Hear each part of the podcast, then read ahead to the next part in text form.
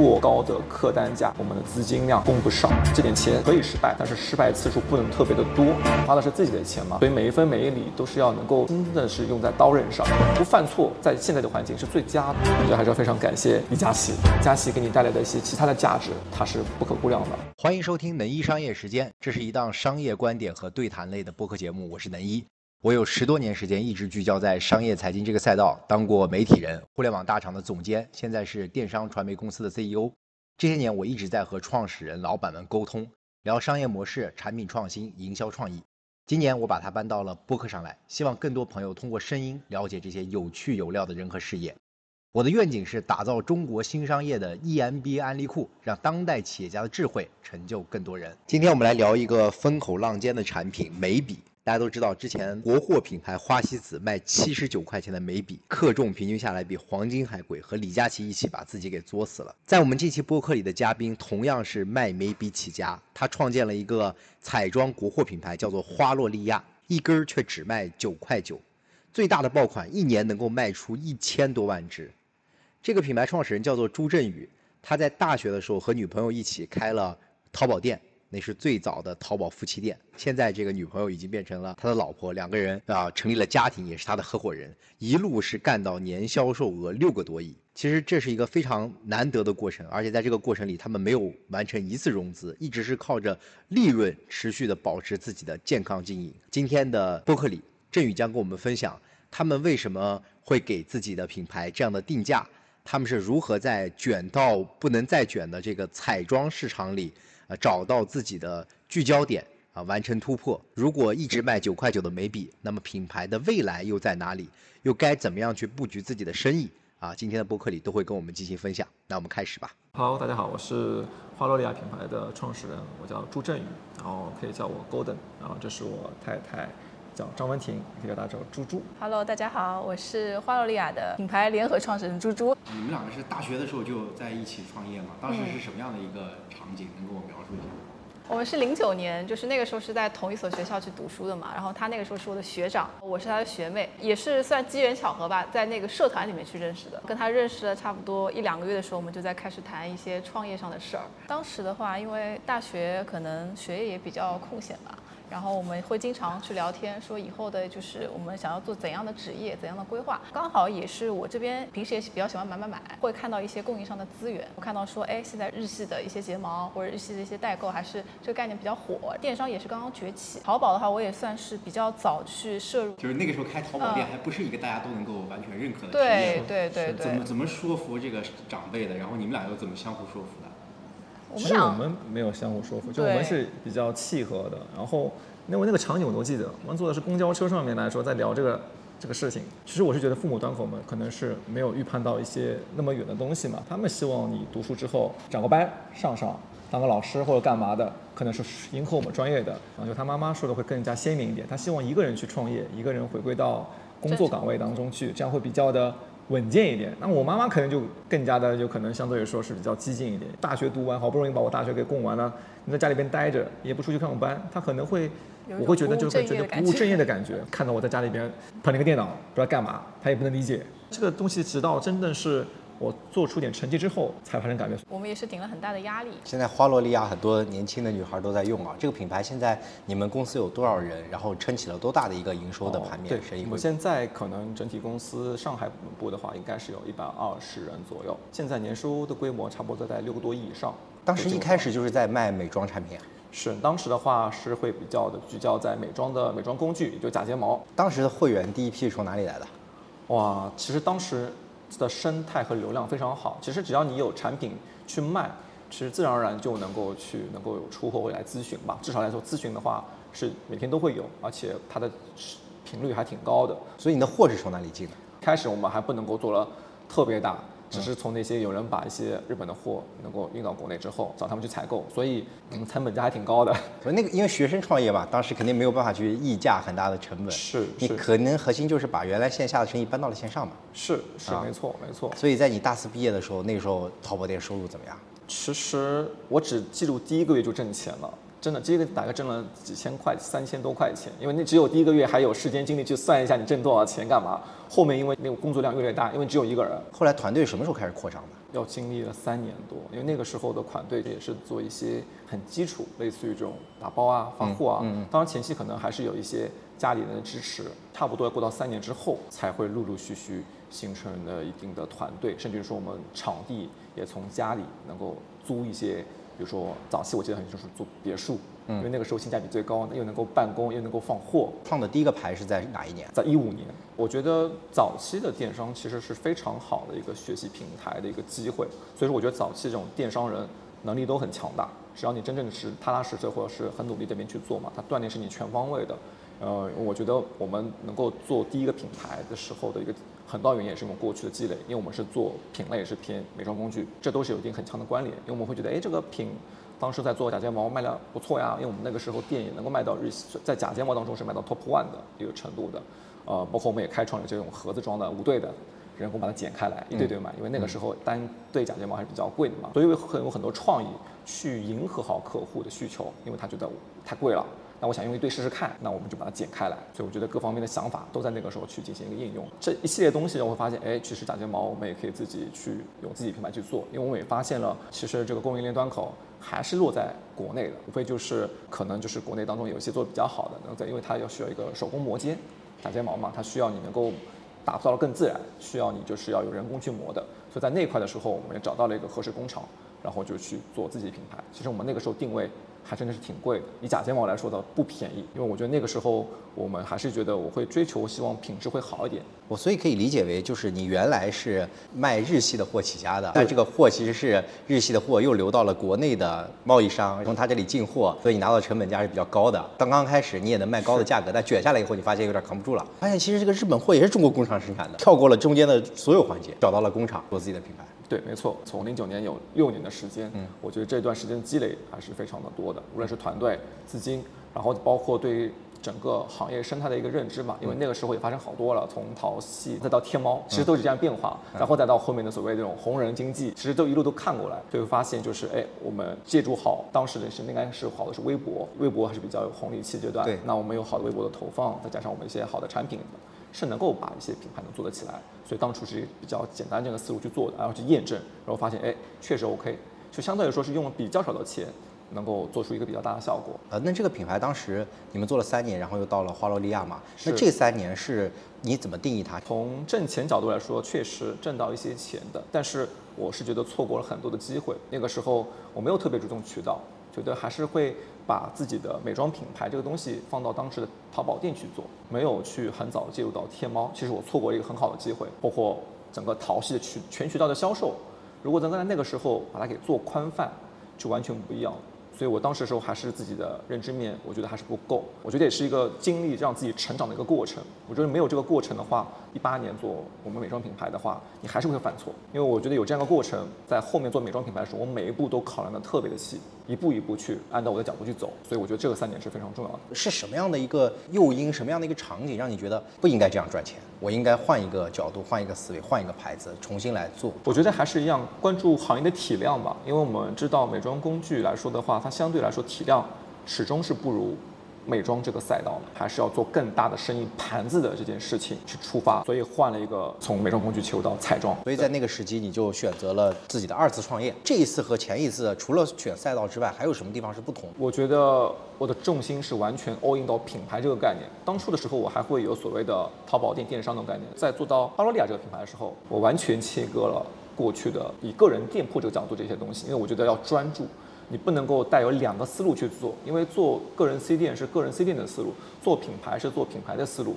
我觉得这个东西要区分开来，就是如果你要做好一件事，只能够 all in 一件事情，尤其是你团队没有到特别大。这两个思路，你如果用最简单的话形容一下，它的区别是什么？我觉得如果是个人 C 店的话，它还是要一点个性化，因为它的个性化在于你的拍摄、你的选品各方面独到的见解。做品牌的话。是要想你要服务好的人群是哪一个，到底是做哪一个人群的生意？觉得哎这个赛道好是有机会的，然后就去做各种尝试，因为我是通过各种各样的尝试，才逐渐精准的把定位能抓到的。然后的话就是击穿人群的问题了。现在的花洛利亚的这个产品，大家都知道，整个客单价比较低，年轻人都比较喜欢。是。那当初你们定位的这个产品是想卖在什么样的一个价格段？然后当初想要的是什么样的人群？其实当时我们是完全是不会去说是走低价的东西。我们当时其实全价格带从十几块到一百多块。我们都做了，第一年的时候做过散粉，以现在这个散粉价格都是比现在的品牌国货品牌贵很多的，应该是六十多块钱。包括粉底液，我们也做是一百多块钱。所以，我们第一年其实做的全品类的尝试是非常非常多的，而且有些也做很火。但是我们会发现一些问题：过高的客单价，我们的资金量供不上。它就算卖得很好，哎呀，我补货可能跟不上，我的资金或者整个的一个货物盘的一个计划会出现一些小问题，因为还是一样受制于你的一个。前期资金量的关系，因为你需要做产品投入，要做宣营销宣传等等，它的费用是偏大的。所以我们在经过了一整年各个价位端的尝试之后，才会发现，哎，我们会觉得中低端的价格会更适合我们。第二个也会从我们的一个营销投放上来说，我们资金量还是非常有限，我们要用好我们的钱，就是我们可能这点钱可以失败，但是失败次数不能特别的多。那我们还是聚焦一些相对来说它转化更容易一些，能够快速的回笼现金流的一些单品，所以我们觉得还是会放在中低端客单价的一个定位，会更适合我们。呃，假设我有很多资金量，有融资，也许这也是个机会。但是既然不是，或者说我也融不到钱，那我必须要让自己能够可持续的发展。所以我觉得那个时候我就定下来走中低端，包括也会结合一些行业的生态。第三点就是行业的生态，因为。各个类目当中，其实都会有各个品牌的一些布局。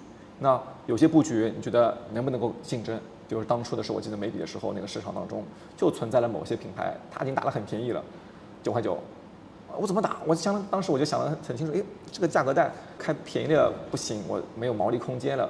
那开了更贵的话，我觉得竞争力不够。这个品到现在就是从我们现在还是一个非常热卖的品，所以我觉得这个还是。有这种实际的案例，再加上自己的认知理解，所以我们把整第一年就定调为我们自己确定好自己的一个定位是如何，辐射人群肯定是偏年轻化，十八到二十四这年龄段，这是一个客户肖像就基本上有了，所以这是我们第一年在做的事情。你当时把价格做下来，就像这个蜜雪冰城的这个东西，确实获得了非常大的拓展，用户、供应商来跟他合作，但是他再把价格段卖上去，这件事就变得。非常难了，你们怎么样操作呢？其实我没有指望一定要把就是这个牌子的价格带去做升级，这个是有悖于你的人群的，因为始终来说，你既然定位了这个人群，OK，我就把这个人群好好去做。虽然说随着就是一年年过去之后，人群会越来越少，但是还是有人就会消费这样一个定位的。那你想去做升级，其实得参考欧莱雅，就是你得要去做不同的品牌去迎合不同的人群，我这个是值得复制，而不是说你一个品牌要全人群去吃。这吃不了，你只能吃个一两个人群，很好。就像我们牌子吃到三十多岁，我觉得差不多了。对于定位和人群来说的话，还是要做认可的，或者你已经确定好的，不要去随意去改动它，改动反而会顾此失彼。整体的复购是多少啊？咱们的用户？哇，肯定不高。因为可能像眉部类的和眼线类的还好一点，但它可能也不是当月的复购，可能都是要到三个多月的复购。三个月复购大概是多少？它差不多有三十多，三十多以上。这怎么做用户忠诚？哇，其实以我们来说，真的挺不容易的。就所以说我们会说用更多的上新去曝光，让大家去知道哦，华劳利亚这个牌子它的一个风格，它的一个整个的视觉传达，整个的一个品类的侵蚀。去更做更多的一些布局，所以你觉得你的品牌就是传递出来的理念，最简单的话来概括，你希望消费者看到花洛莉亚看到的是什么？我觉得是让每个女孩有更加的自信吧，而且是能够对美的东西是有一种很好的这种向往。当时没有融资，是拿自己的钱，就前一次创业的钱，然后进来做的。是。当时准备投入的钱是多少钱？就是自己有给自己设置，就是如果亏多少钱我就停下来。其实没有想到亏，所以还是比较的任性，就把可能不只是钱就。这么多年的创业的积累吧，嗯，应该会有接近五百多万，当然也是分批的嘛，因为那个时候的话，也不是说一次全部投入，我们也是会逐渐去投嘛。但总的资金是我记大概存股是五百多万，其实是不够的。你很难想象用五百万去做美妆这样一个品牌，品牌可能现在是不可能复制，也就是那个时候有这样一个机会。我二零一八年创业嘛，做了多长时间以后，你觉得就是哎这个钱赚起来了？只有第一年吧，第一年整个感觉，我都说一个品走出来，像眉笔，哎，比较健康嘛，对眉笔它。还走挺健康的，它能持续的去滚动起来了，那是收获了很多的一个自信。包括那个时候像散粉，我们也还行。其实那个时候的话，只要有一两个单品能够维系的去轮转的话，那基本上来说你就没有很大的问题，因为那个时候团队，呃，没有到那么大，是这方面支出是很小的。那基本上来说，就可能核心人员会辛苦一些。包括最早期的一些创始团队的话，也是慢慢点有基础雏形出来。有最老现现在我算是我们的老员工嘛，现在也都会是一些各个部门的主要负责人，所以就是靠这个人员的一些基础的配置去扛住那个时候压力，然后再去等到第一年能够哎翻篇了之后，发现哎不错，还做了小几大几千万出来之后。那利润也还有，那就更加好的去坚定了一个明年的一个想法。所以你们现在做到六个亿的体量，还是没有融资？没有融资。接下来怎么考虑融资这件事儿？嗯，我一直早期的时候其实也有一些趋势，因为我跟那个时候嗯太太也是有一些小的争论点的啊，因为她希望我去融资，因为她觉得钱不够。那当然我也去做，我有精力去做，包括甚至来说也谈了很多了。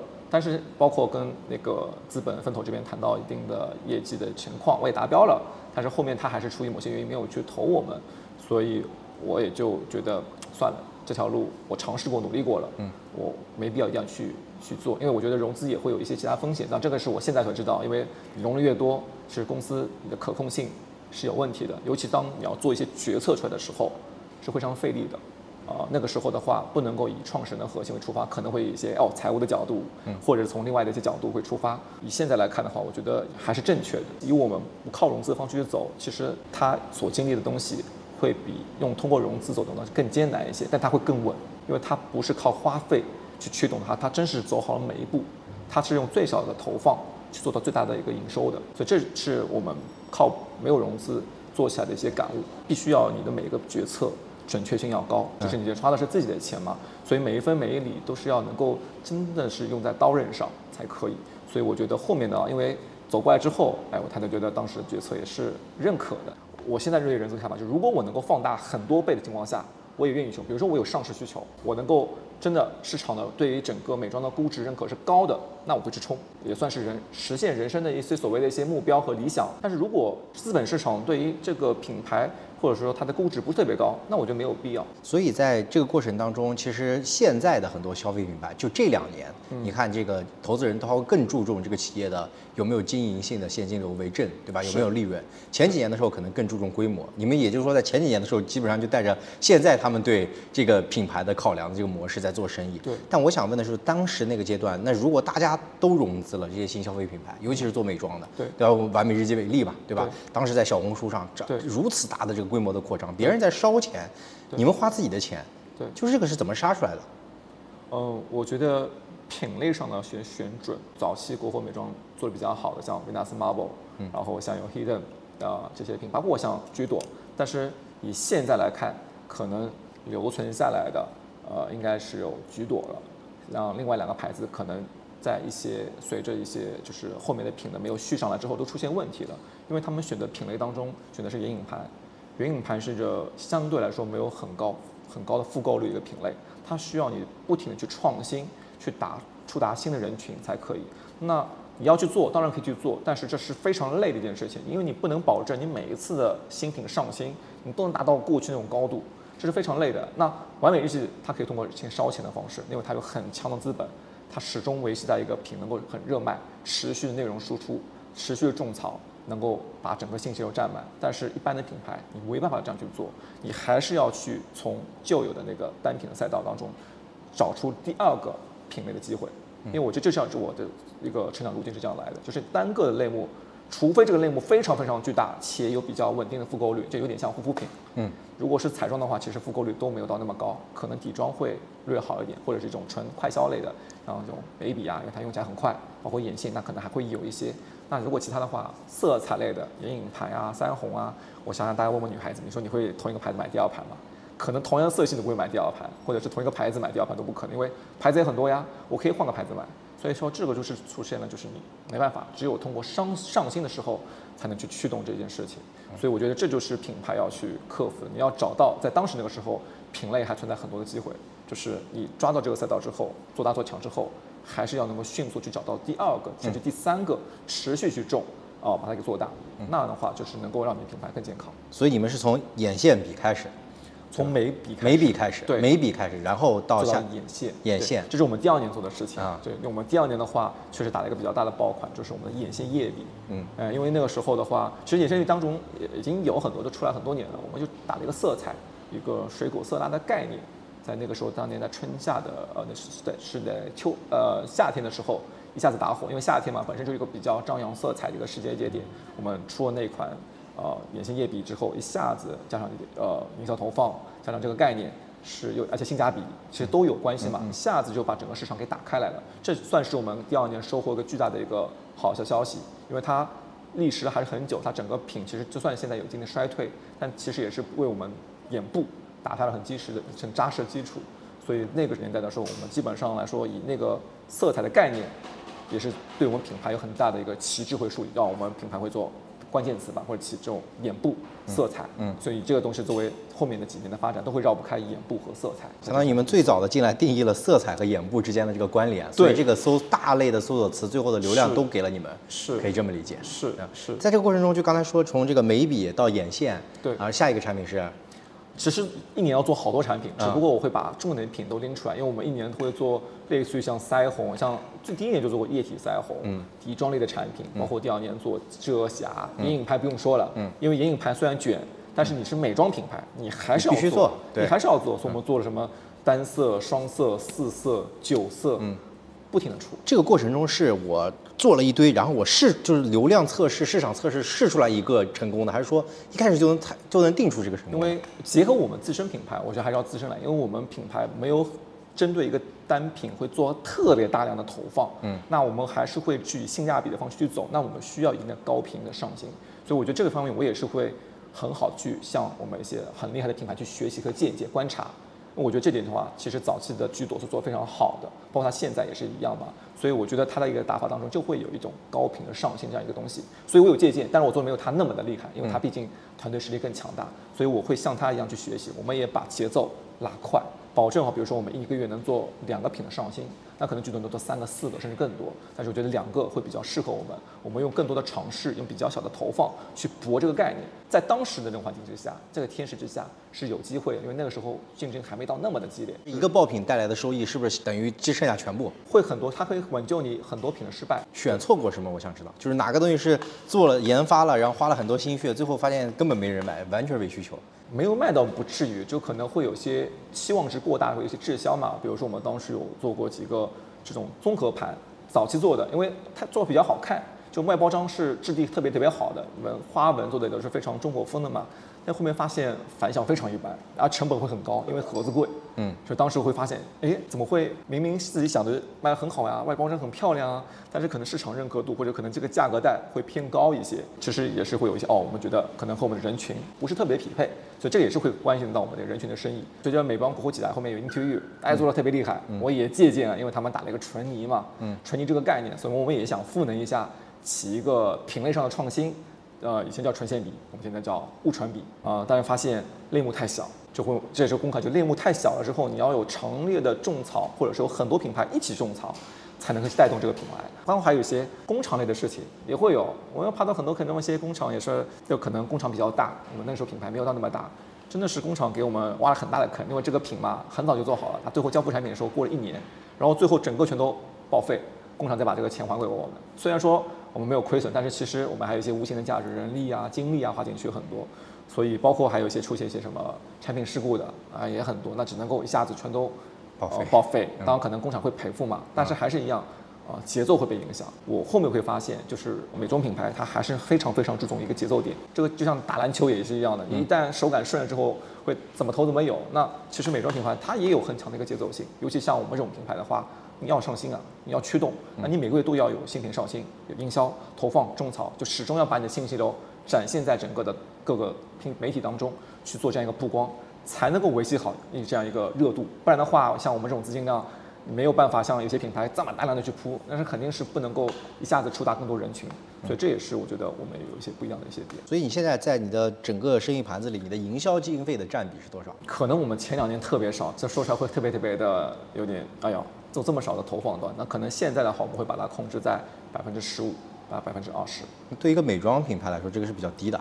是，所以才会有比较好的现金流能够活到现在，就是啊，我现在没有说那么缺资金，或者说已经有一定的资金量去支撑这盘生意了。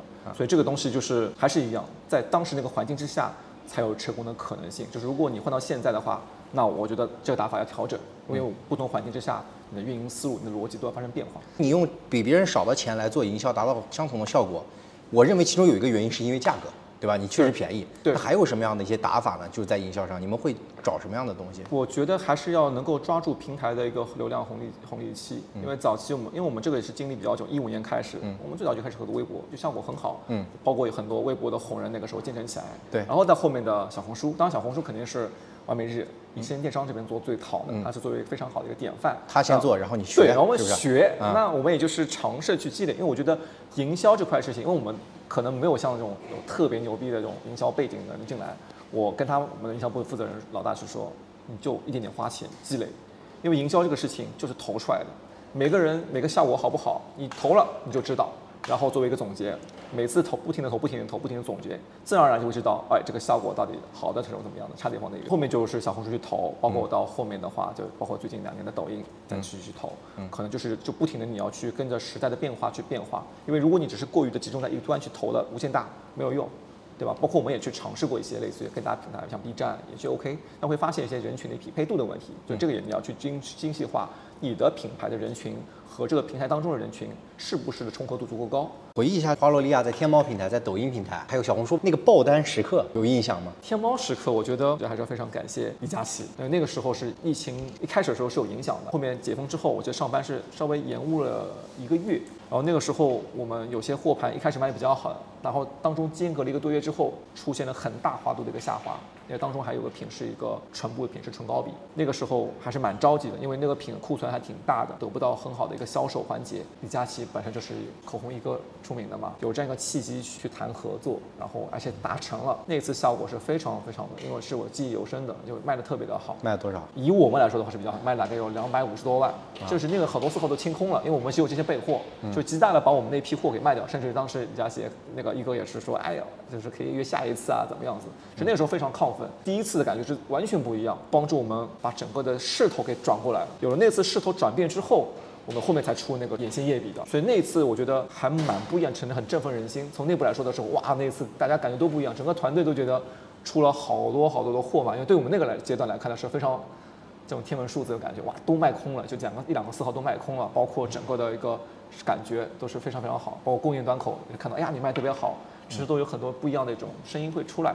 可能在李佳琦这边让我们有个很好的一个第一次印象，因为后面的合作也会逐渐铺开嘛。可是你的东西已经很便宜了，那李佳琦再给你要个最低价，那不是太便宜了？不挣钱啊，就可能确实我那个时候没有考虑到是要挣钱，那对那个时候那个节点的话，觉得啊有需要去解决货的问题嘛。但后面的话也会发现，其实就算挣了这微利，呃，李佳琦给你带来的一些其他的价值，它是不可估量的。我觉得这方面也说看无形的价值，我只是说嘛，有些是你能够计时的价值。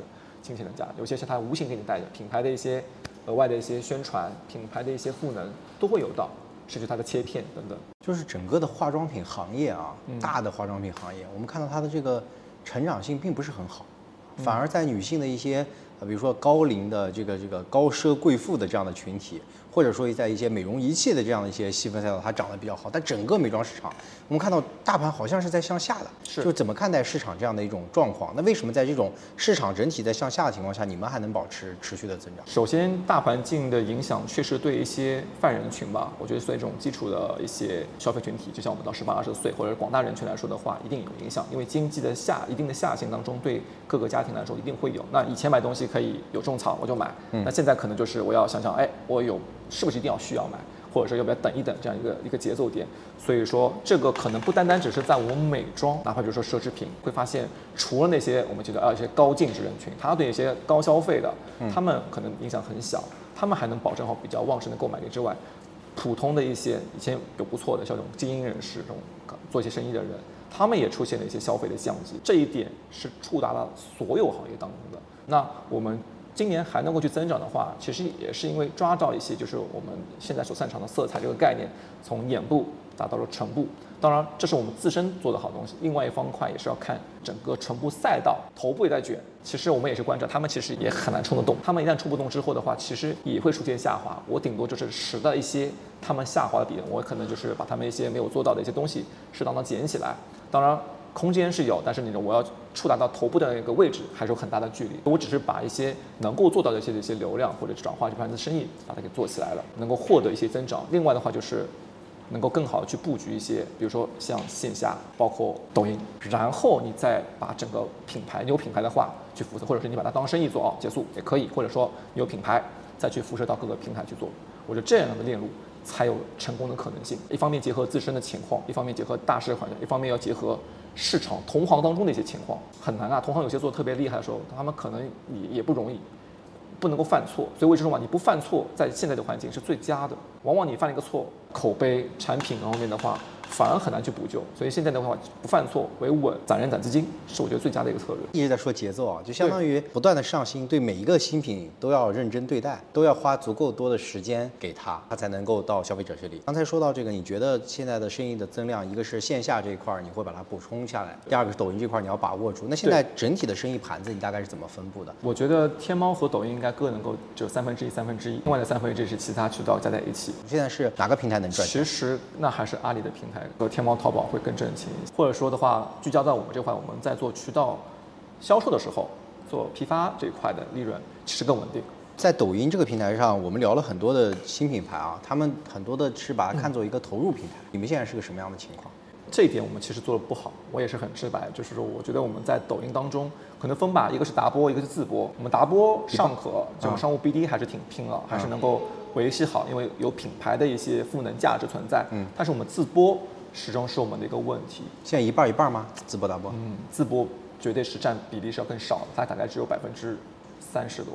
打播比例会很高。我看成熟一点的抖音品牌，基本上自播会慢慢的超过打播。对，对，因为它是如果你能够很好的把控好内容，你就是自己去种，自己去割，这是最佳的一个模式。就是你把东西掌握在自己手里的。但是你要靠打播的话，还是借助于红人的自己的一个人群去做这个生意的。所以说，未来想要做好的话，一定是自播是要更重要、更核心。所以在这块，我觉得类似于很多像一些做生意的逻辑，尤其白牌的生意逻辑，非常值得借鉴。我觉得他们这一套打法是要让品牌方去好好学习的。我觉得能够品牌既有品牌的底蕴，再加上牌牌的运营逻辑加在一起，才是真正的在这样一个阶段你能做的特别特别好。这样的话，你才能在未来的一个窗口来临之前。有这样占据一个先机。那现在在抖音大盘子上是赚钱还是不赚钱？自播是亏钱的，但是打播是挣钱的，所以说勉勉强强能够挣一点钱。虽然现在盘子有变大，但是利润率有减少。在上海这种自播，这个成本就让你就难度很高了，门槛会很高。虽然说人会很多，就人才会很多，但是你一定要有体量。我有算过，好难挣钱，就是你挣的钱一定非常非常少，因为它开销太大了。随便一个主播的费用就很贵，然后你又要招四五个主播，还有各方面运营、场控、投手，哇，塞这完算搭下来，这个直播间一个月开销就会非常非常高。那可能放在一些其他地方的话，最少也是百分之三十五到百分之四十的一个差异化。所以我觉得能够把理论那套运营内容玩溜了之后，其实就是应该远程去管理，找到一些人工成本更低的人去做复制，这样的话反而会把利润做起来。我也是在这样去做，但是还是没有解决问题。因为这个产品刚才大家的第一印象可能是说，确实是性价比比较高啊。对。但性价比这个东西很容易就会和这个商品的质量之间会跟用户的意识之间会发生连接，他可能会质疑这个商品的质量。就是当把它一个价格段做到这么低的时候，会遇到这样的问题吗？或者说你们怎么克服消费者对这种心智上的迁移呢？其实我们的品质来说的话，国内首先从工厂上来说的话，也就这些工厂彩妆、色彩这类种大差不差的。成本比较重的点可能在包材上，这块是要比较去考量，因为你的工艺上的问题，这个就问题大。比如你要开模，那那费用就高很多了，可能一块就三十多万，那你一个组件一块模块，大概需要三个组件就要九十多万、一百多万。这个固定成本，当然未来我是觉得价格是会做一个升级的。下一步的国货彩妆会怎么去如何？我是觉得会逐渐的去平替到类似像雅诗兰黛、类似欧莱雅那些那个那个段位的品牌。当然超高净值的一些品牌我们还是做不了，因为人群不一样。但是那个人群，我觉得是那个品牌段位是我们下一步国货要去走的。可能我们就像我们过去的四五年，把很多那些。其他国家的开价品牌租借给平替掉了。那下一段呢，就是国货再做进一步的升级，把那个端口再去平替掉。非常感谢振宇跟我们的分享，我其实感觉到了一个财富自由的创业者在面对自己品牌的时候的这种真诚。还有对未来思考的想象力和空间，以及知道自己此时此刻该做什么、该要什么、不要什么。所以这也是他们一直在拒绝资本、保持小而美发展的核心原因。我尝试用自己的观点来总结一下，他们到底做对了什么，也是我的干货时间啊。我觉得第一个就是口红经济真的是个大命题，在环境不好的时候，低价彩妆的销售一般都不错。日本失去的三十年。其中有一个特别好的赛道，其实就是低价彩妆。依靠化妆品带来的这些光鲜亮丽的外表，可以短暂的抹平现实和理想之间的鸿沟。所以你看他们家的眉笔，最大的卖点一定是色彩。第二就是这个性价比。现在的年轻人兜里的钱啊，真的不多，脑子里的理智挺多的，文化自信也变强了。所以女孩们从美妆消费只买大牌，过渡到国货为王。但当一部分国货也开始高傲起来，砸钱走营销，搞高端，老想收割消费者，卖七十九块钱的眉笔的时候，这性价比的国货就有了可能性。今年所有的电商平台，你看都在强调价格力，所以他们又吃到了新的一轮红利。第三件事就是选对一个赛道，其实最早创始人两口子刚才也说到，是在淘宝卖假睫毛赚第一桶金的。但是他们当时很快就发现了，一次性的这个工具类的产品天花板是比较低的，而彩妆的空间却比较大。但当时主流的彩妆产品还主要集中在面部、指甲，所以他们选了一个眼部彩妆的切口，然后就疫情了，口罩了。大家知道这个口罩的时候，只有眼睛能露出来，对应的就是他们疫情期间。还能够保持高速的增长。他们现在又开始做这个国际大牌忽视的这个唇部彩妆。当然，在这些品类里啊，他们需要新的产品来激发需求。比如说，直男可能只听说过眉笔、唇膏，那他们的产品叫做眼线液笔、唇线笔、唇泥、唇釉。开淘宝十四年，创立品牌四年，他们没有融过一分钱，所以他们的行动我感觉就是特别的务实啊，价格低还能有利润。能够持续的扩大经营，所以把成本抠得足够的细，价格便宜不一定是国货的全部，但是在当下这个环境里，真的是所有人的刚需。有些时候时代的机会给你的时候，是因为你做好了足够的准备，也是因为你在过程中勇于的去尝试。我还记得他们大学的时候在讲到底应该做一份什么样的工作，现在找工作挺难的。当时他们毕业的时候遇到了零八年、零九年的金融危机，所以他们就选择了去做淘宝。这真的是一个随性的选择，但是这样的一次选择却。却选对了，让他们开始了自己的事业。所以年轻人其实，在自己的选择上，真的要足够的重视。随机的概率是事件，但是如果我们有足够多的知识和判断，我们应该能够做出那些更理智的选择。好的，这一期的内容就到这里了，希望也有更多的人了解花洛利亚这个品牌，推荐给你身边的朋友们。我们也一起通过我们的节目，认知到更多的中国好品牌和他们的成功故事。